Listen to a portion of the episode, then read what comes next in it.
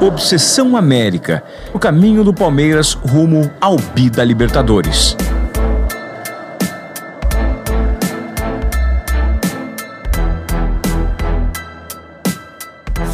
Peço desculpa porque estou extremamente cansado, Foi, foram, foram dias muito intensos, eh, fuso horário diferente. Estou acabado de chegar agora, viagem de noite, uh, acima de tudo com muita motivação de fazer história aqui. Primeiras horas do dia 2 de novembro de 2020, aeroporto de Guarulhos. Esse sotaque português aí é de Abel Ferreira, falando pela primeira vez como técnico do Palmeiras ao desembarcar no Brasil. Por causa do sucesso recente de outro português aqui no futebol brasileiro, Jorge Jesus, campeão de quase tudo pelo Flamengo, o Palmeiras decidiu apostar em um estrangeiro para o lugar de Vanderlei Luxemburgo, demitido no mês anterior. O alvo inicial era o espanhol Miguel Ángel Ramírez, que no final das contas decidiu ficar no Independiente del Valle do Equador, campeão da Sul-Americana de 2019. E a decisão nunca é fácil, nunca é fácil. E, e muito menos quando te chamam gigantes, porque te tembla o piso, te temblan as pernas. É muito difícil tomar uma decisão assim. E digamos que eu o sea, es más difícil para mí porque recién estoy comenzando mi carrera en el fútbol profesional. Entonces, como que tengo que, que medir bien los pasos que doy y pisar sobre suelo firme en el que yo pueda seguir avançando hacia adelante. A saída do Palmeiras foi apostar em Abel Ferreira, um profissional desconhecido que dirigia o PAOK da Grécia, um cara que não demorou para convencer os adeptos palmeirenses. Já na apresentação oficial na academia de futebol, o treinador de 42 anos mostrou ter estudado muito bem o clube e o grupo de jogadores que ele teria nas mãos dali em diante. Nós temos que recuperar a nossa identidade. O Palmeiras é conhecido pela academia e foi por uma forma e por um estilo de jogar, não foi pela quantidade desse, dessa época de títulos que ganharam. Foi pela identidade que, que, esse, que esse treinador criou, pela identidade. Mas como disse, não tem que mexer muito, estamos bem, temos uma base muito boa, mas já vos disse, nós temos o nosso lateral esquerdo com 17 jogos seguidos e a top. Vinha top, 17 jogos seguidos, pam, pam, pam, a top. Quando o Abel Ferreira começou a trabalhar, o Palmeiras já tinha voltado a fazer bons jogos com o técnico interino Andrei Lopes e também já conhecia seu rival das oitavas de final, definido em sorteio na sede da Comembol. A ver contra quem vai o Delfim, a grande surpresa de los octavos. Palmeiras, do Brasil. Bueno, el equipo de Palmeiras, que tuvo la mejor performance en la fase de grupo, se asegura de definir siempre, siempre local. Siempre. Cada una de las etapas que vaya avanzando Palmeiras siempre definirá como local. Delfim Palmeiras, outro de los cruces. Entonces. Dono da melhor campanha da fase de grupos, mas também com uma pitada de sorte, o Palmeiras pegou como adversário o classificado que somou menos pontos. Enquanto o Verdão somou 16 no grupo B, que tinha ainda Guarani, Bolívar e Tigre, o equatoriano Delfim ficou em segundo no G, com apenas 7 pontos ganhos, 9 a menos do que o Santos, o líder da chave. Mas às vésperas do jogo de ida, em 25 de novembro, um surto de coronavírus provocou 12 baixas no elenco. Conta aí comigo. Matias Vinha, Luan, Rafael Veiga, William, Gabriel Veron, Gustavo Scarpa, Aníbal, Jailson, Vinícius e três então recém-contratados: os zagueiros Alain Imperior, Kuzevic e o atacante Breno Lopes, sem contar três jogadores machucados: Felipe Melo, Luiz Adriano e Wesley. A delegação do Palmeiras viajou com 50 integrantes entre jogadores e membros da comissão técnica. Assim que eles chegaram ontem em Manta, no Equador, havia representantes do Ministério da Saúde que queriam fazer uma testagem para a Covid-19 ali no próprio aeroporto, na pista do aeroporto. O Palmeiras não aceitou, até porque as condições não eram as melhores, né? E, e fazia ali ao céu aberto. E aí, depois de duas horas de bate-boca, de confusão, os representantes do Ministério da Saúde aceitaram que a delegação ao menos fosse pro hotel. Lá todo mundo passou pela testagem novamente.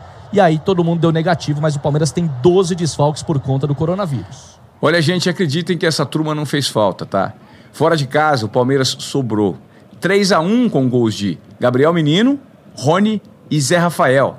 Aliás, Zé Rafael jogou no sacrifício, com dor no tornozelo direito e mesmo assim fez essa pintura. Vem para o jogo, o time do Palmeiras, bola foi solta, frente do campo de ataque, Zé Rafael. Lindo lance, merece um golaço, dribla, escapou, tá na área, marca do pênalti, bateu! Golaço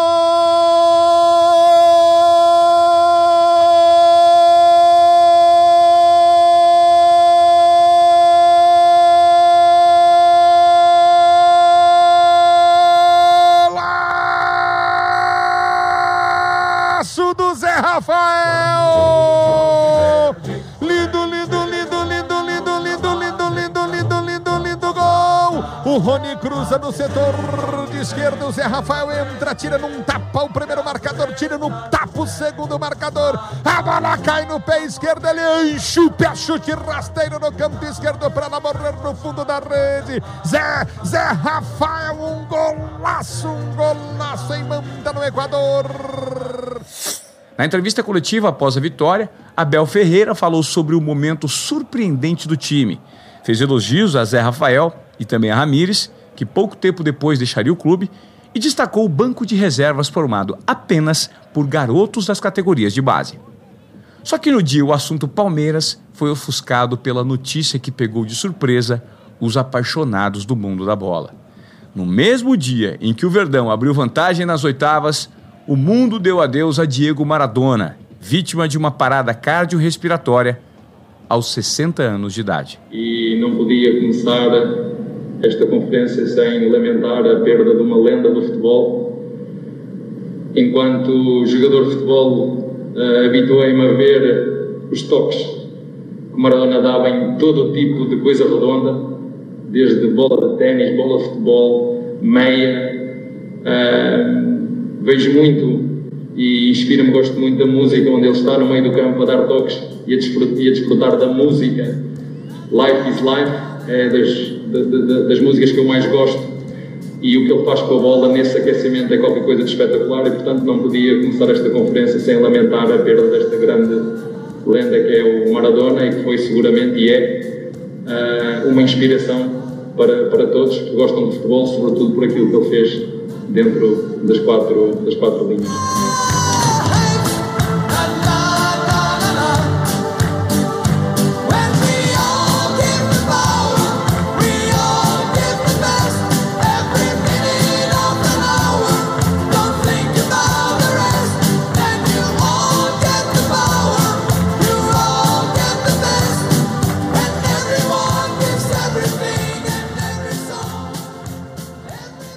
Jogo de volta contra o Delfim, uma semana depois, o Palmeiras poderia até perder por 2 a 0 para garantir a vaga nas quartas.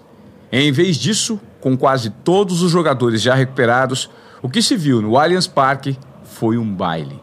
A terceira vitória por 5 a 0 na competição, numa noite inspirada de uma das principais promessas do clube, Gabriel Veron. O atacante de 18 anos deu uma assistência e fez dois golaços um por cima. Gabriel Veron na linha, o goleiro por cobertura, tocou, é gol! Gol!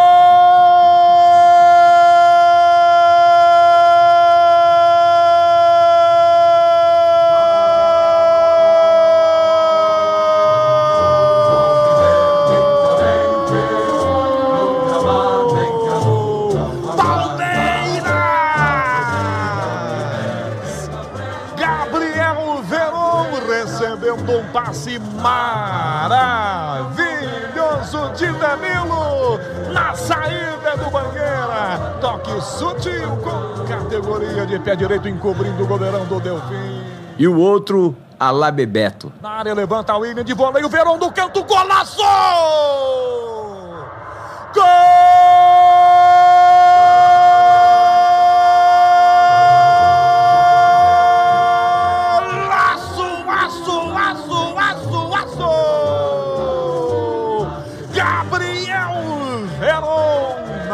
Esquerda no capricho. Rafael Veiga levanta a cabeça, coloca lá para dentro.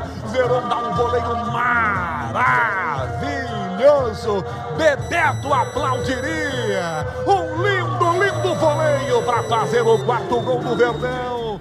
Ganhar de um dos adversários mais fracos das oitavas era obrigação. E na opinião de muita gente, o Palmeiras passou de fase com louvor. Mas para Abel Ferreira, isso não mudava nada.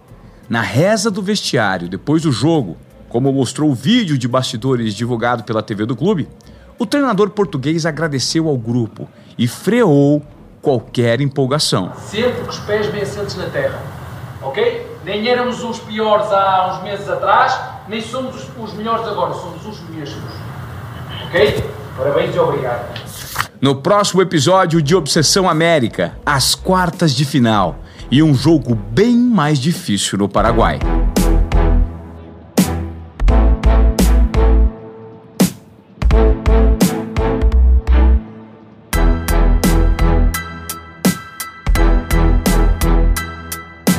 Esta série especial do Colé Moré é um projeto da Clave, com produção executiva de Pedro Montorim, edição e tratamento de som de Conrado Lima, arte Alexandre Ferrari, supervisão de roteiro e textos descritivos Marcelo Filho.